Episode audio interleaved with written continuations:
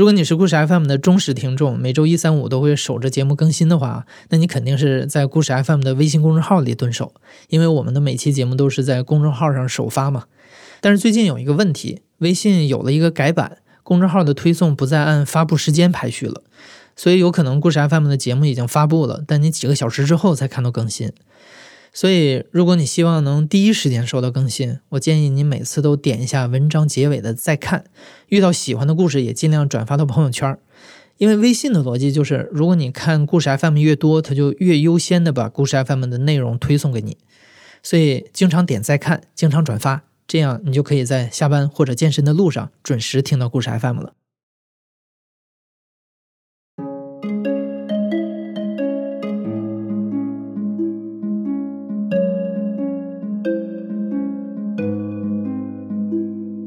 你好，欢迎收听故事 FM，我是艾哲，一个收集故事的人。在这里，我们用你的声音讲述你的故事。每周一、三、五，咱们不见不散。艺术家安迪沃霍尔曾经对未来有过一个预言：每个人都能成名十五分钟。在当代的网络世界里，这句预言显然已经成为了现实。尤其是一些视频平台兴起之后，人人都可以通过镜头来展现自己的生活，表达人生态度。但是在无数人的注视之下，你的一切都有可能被无限的放大，所以这句预言可能还要加上后半句：从普通人变为名人只需要十五分钟，从名人成为万人骂的靶子，可能也只需要十五分钟。今天我们要讲的就是一个普通的女孩在互联网上大起大落的故事。第一幕：肺癌女孩成名记。其实，你知道，我自从知道自己得了肺癌晚期以后，我每次看到朋友朋友们在发微博也好啊，微信也好啊，然后抱怨生活里面有什么不开心的事情，我就特别特别想通过一种非常非常原始哈，但是很有效的方法来鼓励他们，那就是比惨啊！你看。我都肺癌晚期了，呃，我都我还活得这么没心没肺，你们为什么不能抬起头，努力朝前看呢？想做什么就去做，就去努力，没有什么能阻挡你的脚步。人生没有重来，贪婪有何不可？这个系列我大概还。二零一九年的九月初，刚进入波士顿大学读研的尚尚被确诊为肺癌晚期。在医院隔离治疗期间，才刚刚二十五岁的上上思考起了人生的未来。他做了一个决定，想用 vlog，也就是视频博客的形式，记录下自己剩余生命里的精彩瞬间，用自己的故事来给别人加油鼓励。刚才你听到的声音，就来自于上上的第一支 vlog 视频。您别笑啊，您别笑啊！我在网络上的 ID 是卡夫卡松饼君，然后我的真名叫赵上上。在网络上，我的身份是一名 B 站的 UP 主，也是呃，在微博有运营我自己的视频。现实生活中呢，我是一位肺癌晚期患者。我不记得是确诊完以后做完第一次还是第二次化疗以后，有一天我在微博上面看到了一个我很喜欢的中国脱口秀演员，叫 Stone 徐，他在深夜发了一条微博，他说。有点不开心，有没有谁能说点开心的事让我开心开心的？然后我就在下面回复说：“徐老师，你看我这肺癌晚期了，我都成天瞎乐呵，呃，还想着要泡小哥哥呢。你你有啥不开心的？看到我这个开心开心，就回了他一条类似于这种话。呃，所以徐老师真的非常是个非常好的人。然后他首先是在评论区回复了我，然后就私信跟我联系。”后来也包括录制了一些现场观众给我加油鼓劲的视频，真的非常感谢他。就是因为他，我才想说啊，我要开始做。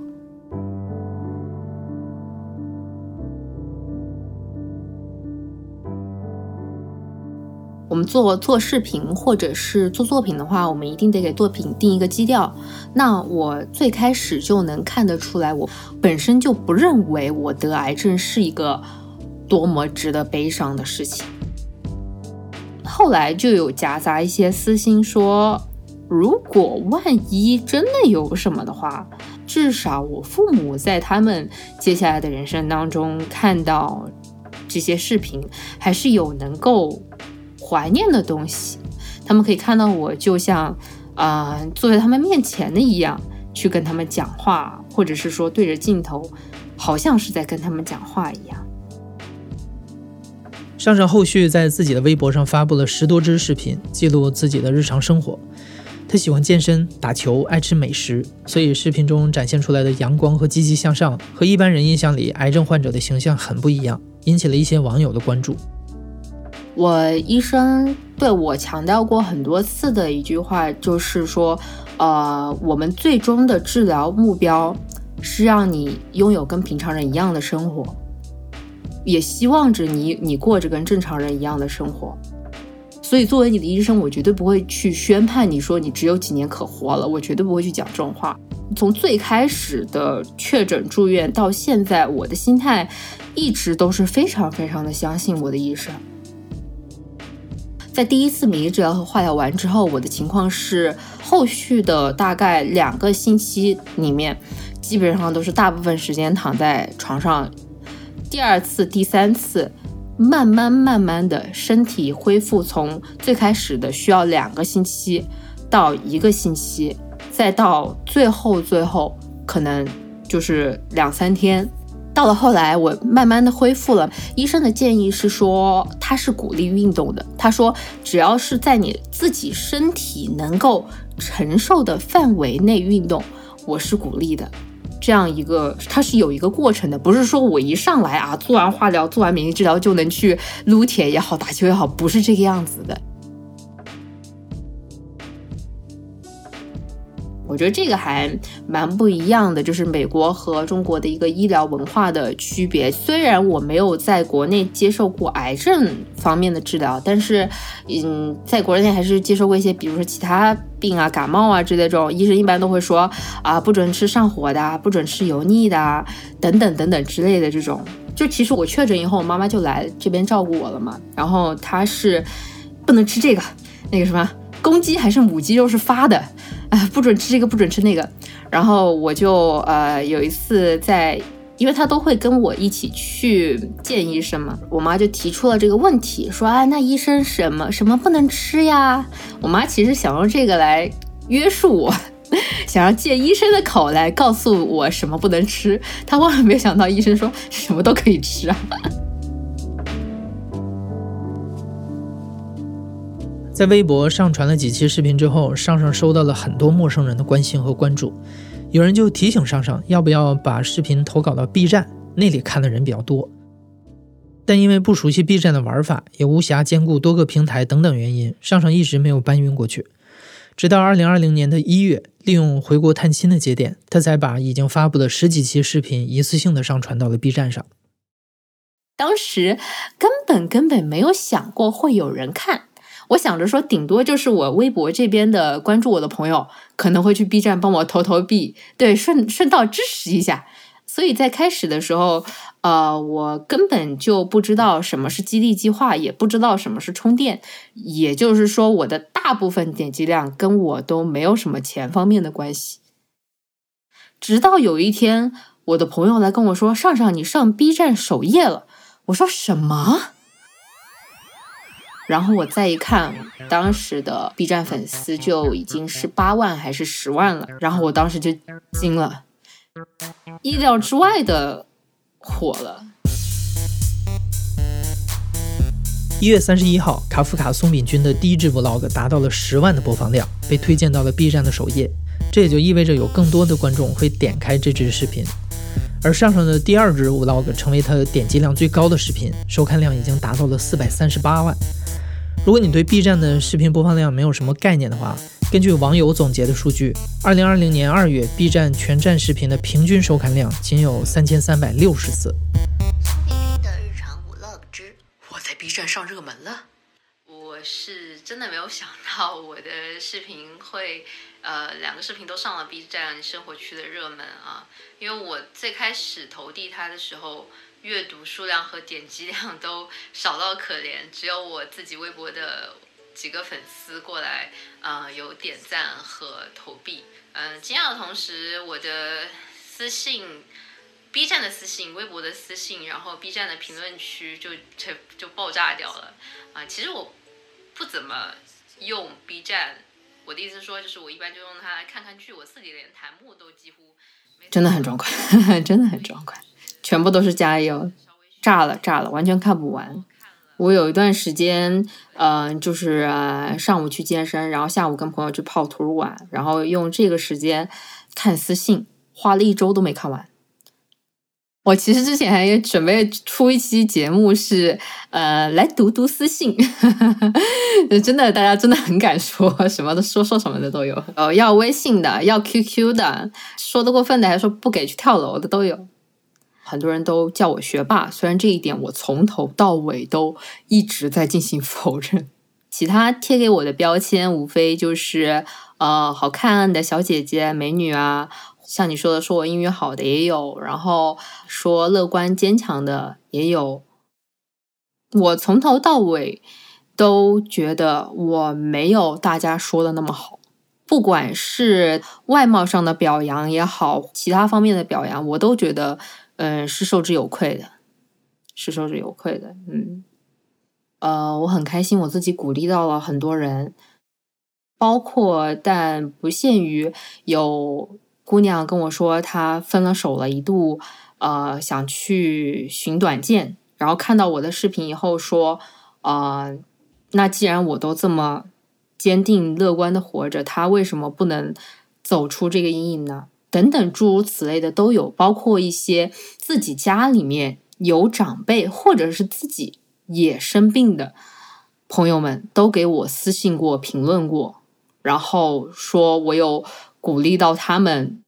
也有小姑娘或者小伙子说，他们把我的视频放给了他们生病的家里人看，这个是很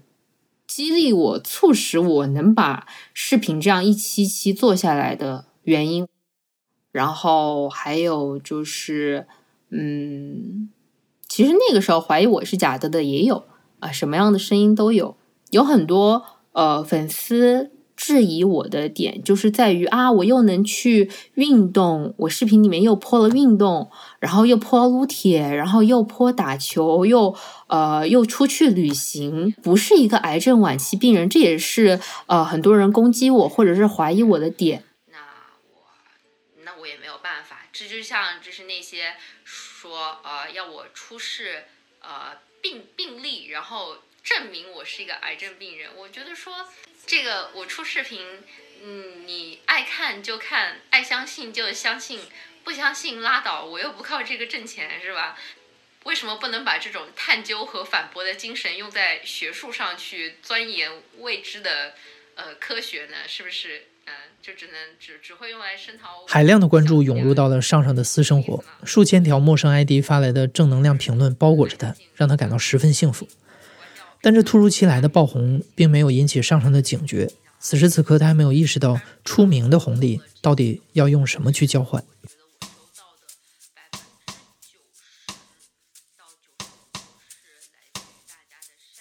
第二幕包围他的生活，直到大厦崩塌。二月三号，上上和往常一样去健身房健完身，在微博上发了一张全身的自拍照。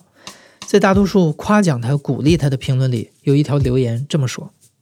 松饼君好像有小肚腩哦。”当时其实我心情特别好，就跟朋友健完身出来，然后看到了一条这样的评论，我当时瞬间就有一种。你在开开心心的跟大家分享生活，有人突然哐了一瓢冷水到你头上的那种感觉。作为一个生了病的病人，然后再跟大家分享积极乐观的一个健康生活态度的时候，然后要被人这样说一句“你有小肚腩啊”，啊，其实当时的心情是委屈气愤的，这就导致了我的第一条专门针对那位网友的。视频发出，说我有小肚腩什么的啊，我真的就觉得，女生把自己 P 成锥子脸也好，就是整容也好，各种也好，就是被这种人啊施加压力去做的。真的就是我觉得这个社会对于女生真的是有太多太多的一种外形外貌上的压力啊，就人家小姑娘发个照片啊，你不喜欢你别看，对吧？啊，你一定要凑上去，呃，指责一句，好像就你就有高贵感了，是吧？就是你你就觉得，哎，我能挑刺，啊，不错了，哇，我真的是。我从来从来都就是，我也不是生气，我就觉得这种人啊，真的就是那种朋友圈你发张照片在底下说，哎胖了，哎没 P 好，哎线歪了，就这种人，就这种人的存在，你知道吗？特别讨厌，你知道吗？如果没有人骂过你，我今天就来骂一句，你真的是我特别讨厌的男生类型，讨厌你讨厌到我想发支视频来骂你。视频发出以后，收到了一些更多的批评声，无非就是说我玻璃心。说不得，然后说那如果都不能接受批评，发出来干嘛呢？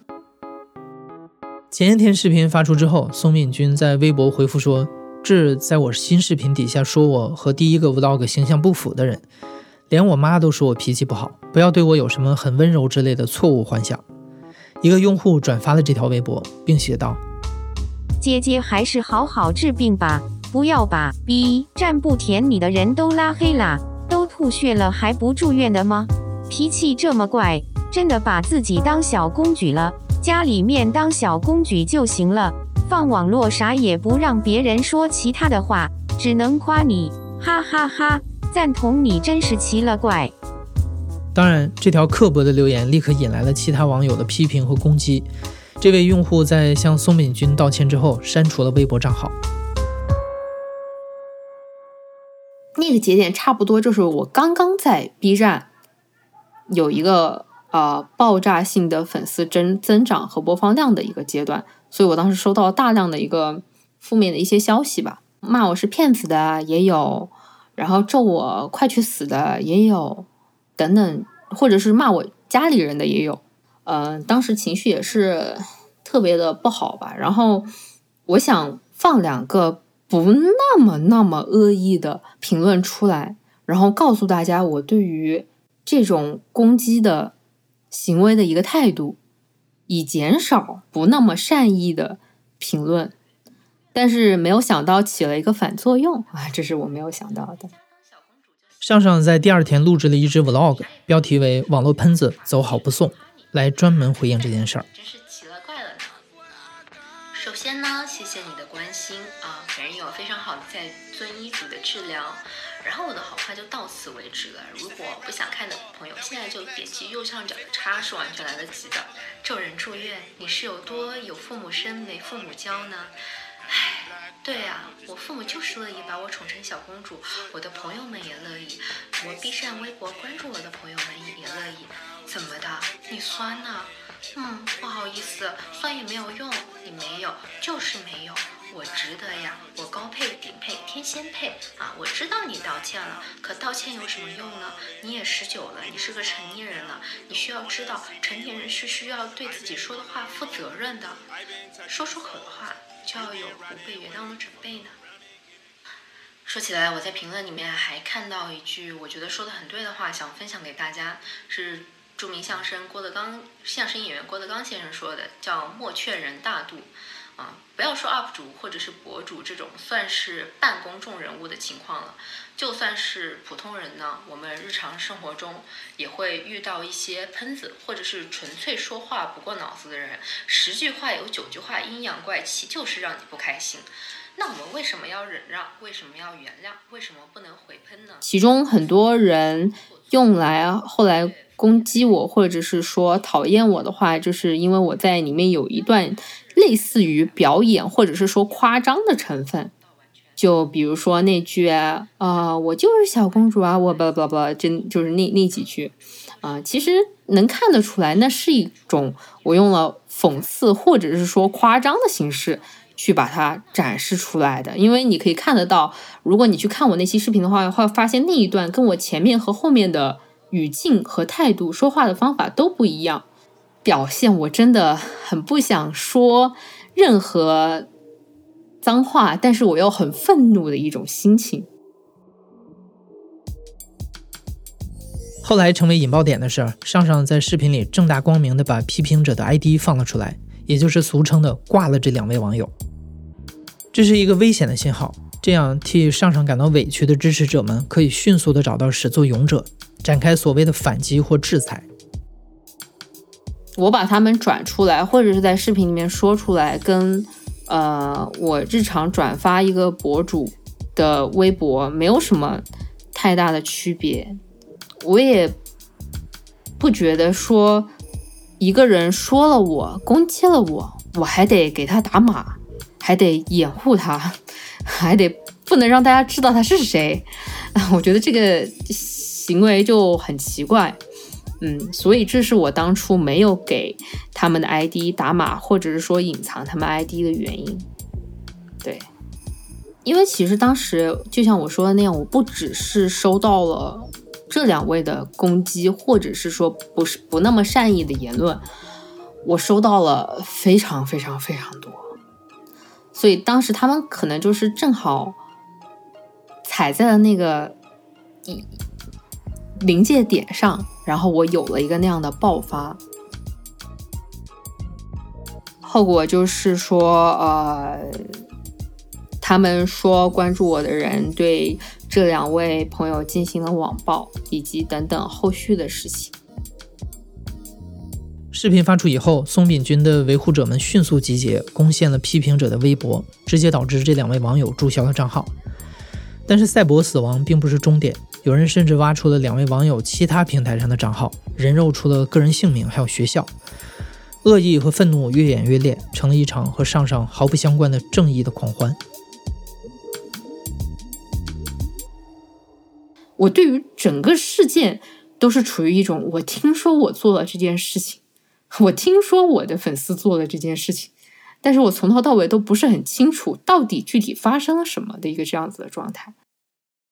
而且我在知道这件事情以后，我甚至还发出过一条在 B 站的动态，我说请大家理智之类的，然后请大家就是啊不要去做出任何人肉他人的行为。网上很多地方的一个定调都是我，首先是人肉别人母亲，然后逼网友下跪啊，扣了两顶大帽子在我的脑袋上，这两点我是绝对绝对不认的，因为我没有做过。关于这群拥护者究竟做了什么，网上的消息真假难辨，已经无从考证。但不论真相如何，所产生的一切后果都算在了上上的头上。事件又出现了新的反转。由松饼君的关注者挑起了这次网络暴力，迅速的激起了 B 站用户的反感和抵制。一夜之间，卡夫卡松饼君成了众矢之的，成了利用自己粉丝制裁无辜者的恶龙，恨不得人人都要在他的主页上踩上一脚。这时候，原先质疑上上病情的人再次出现，并且断言这是一场精心策划的成名骗局，一场针对上上的反向网络暴力由此拉开帷幕。很快，你在上上的视频弹幕里再也找不到一条为他加油的弹幕，取而代之的是满屏的诅咒，甚至有人组建了专门黑他的群，制作和散播他的遗照和裸照。即使后来上上不断的发布佐证自己病情的证据，也再也没有人相信他了。对于上上癌症的质疑，现在他的视频底下最高赞的评论是这么说的：“如果是真的，我希望是假的；如果是假的，你全家都有。”因为我有发我的视频里面有发过我化疗过程的视频，有发我去医院的视频，有发我主治医生的视频，然后包括后来有专门请我医院当中的一位中国医生来家里，然后对我的病情进行一个详细的解说的视频。我觉得我能做的都做了，就是发病例这个事情，虽然我也发了。但是还是有很多人不相信，该出事的我全部都出事了，啊，就包括我，其实病例的话，我呃今年二月份还是三月份的时候发的，然后现在不管是我做直播也好啊，发微博也好，依然有人跳出来说，呃，既然你说你得了癌症晚期，怎么不发病例出来看一看呢？然后我就意识到了一件事儿，就是。你做什么都有人出来说你，就是不管你展示了再多去证明的东西，依然还是会有人不相信。他看待一个东西，他只会看待，比如说，呃，他在知乎上面看过我的资料，或者别人对我的看法，或者在 B 站上面看到对我的评论，他不会去像我明天要跟你谈生意，我要对你整个产品厂子资料进行一个摸底调查。现在没有人会有耐心去对待网络上的一个这样子的人，没有人会去这么做。首先，我是当时处于在一种收到了很多很多非常非常多的负面的消息的一个那样子的状态，导致我其实内心有一部分的情绪是很不好的。只不过我一直都没有把这一面展现出来，也没有把那些东西说全部都分享出来给大家看。嗯，我觉得我做的不好的地方，就是在那样的一个环境状态下，我把所有的稍微不那么友善的言论，至少第一眼看上去可能不那么友善的言论，都当成了攻击我的人。这是我觉得我当时做的最不好的地方。我以最恶意的角度去猜想了评论我的人的，嗯。一个想法和初衷，我其实有联系到其中的一位，进行了诚恳的道歉，然后并且取得对方的原谅。对方甚至很诧异，说居然能够引起后续这么这么大的一个对于我的攻击和网络暴力的行为。然后我一直没有把这个交流的过程放出来，或者是说没有出一个道歉视频的原因，是因为。这个网友他是高三生，他在高考今年。我现在是等于艾特一个朋友出来，都会导致我朋友收到私信等等被骂的这种情况。我不希望我做出的任何行为去影响这位高三生的高考。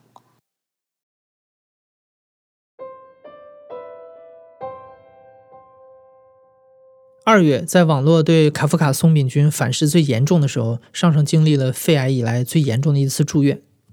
一边经受着疼痛的折磨，一边是打开手机铺天盖地的咒骂，这让上上突然意识到，自己好像离用 vlog 鼓励他人的初衷越来越远了。就是那个节点。刚刚出院，然后当时真的是在生死的关头，差点进 ICU 的一个情况下，走了这么一遭。然后出院以后，发现自己在网上，啊，甚至 QQ 号也好，以前被使用过的手机号也好，全部都被人扒了出来，然后以很恶意的方式，在各个平台以各种各样的形式在散播，啊，一些不真实的针对我的谣言和攻击。当时是情绪特别崩溃的状态的，一度想过啊，就 B 站也好，微博也好，不玩了，不不管了啊，有过这种想法。很感谢我的朋友们，在我的啊出院之后，就是我很多心情上的起伏啊。和我在网络上面遭受得到的这些事情，我的朋友们都一直站在我身边。我一个朋友说的，我印象最深刻的一句话就是：“癌症你都不怕了，死你都不怕了，你怕网友骂你干嘛？”我觉得说的非常有道理，是吧？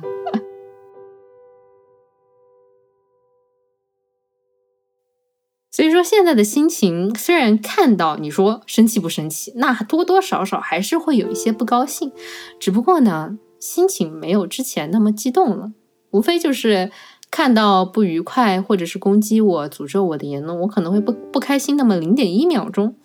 然后就随风而去了。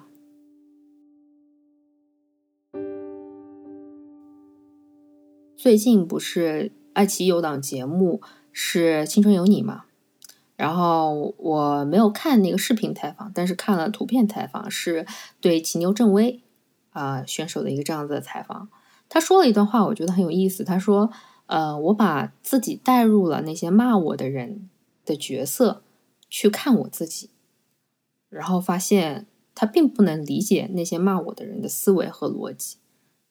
所以他最后的态度就是，不管我做什么都会被骂，那就意味着我什么都能做了。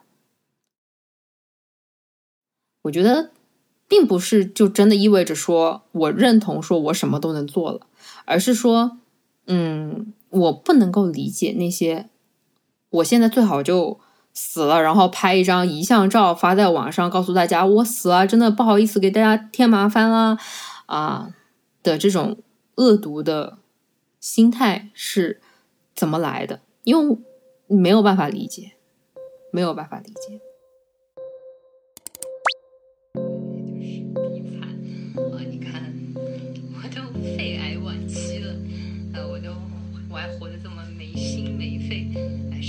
在想泡小哥哥的事情，我觉得说，嗯，这个我出视频，嗯，你爱看就看，爱相信就相信，不相信拉倒，我又不靠这个挣钱，是吧？啊，用我们长沙话来说，加油啊，上上！看了你的视频很感动，上上是个小太阳，超美的，笑起来真好看，因为你对人生充满勇气。我在 B 站上热门了。松饼君好像有小肚腩哦。如果没有人骂过你，我今天就来骂一句，你真的是我特别讨厌的男生类型。就这样，我讨厌你，讨厌到我想发支视频来骂。姐姐还是好好治病吧，不要把 B 站不舔你的人都拉黑啦。脾气这么怪，真的把自己当小公举了，家里面当小公举就行了，放网络啥也不让别人说其他的话。父母生没父母教呢？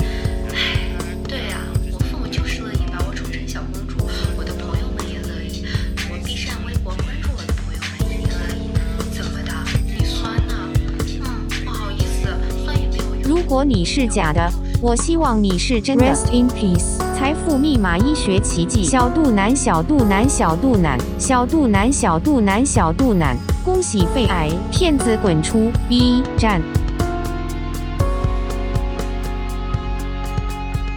从百万人追捧，再到被万人唾骂，在短短一个月的时间里，上上经历的这场互联网成名游戏，既刺激也残忍。但在经历了这一切之后，上上依然不愿意给批评者打码，和恶评针锋相对，是这个肺癌女生在剩余的人生里坚持不变的态度。你现在正在收听的是亲历者自述的声音节目故事 FM，我是主播艾哲。本期节目由野捕制作，声音设计彭涵。感谢你的收听，咱们下期再见。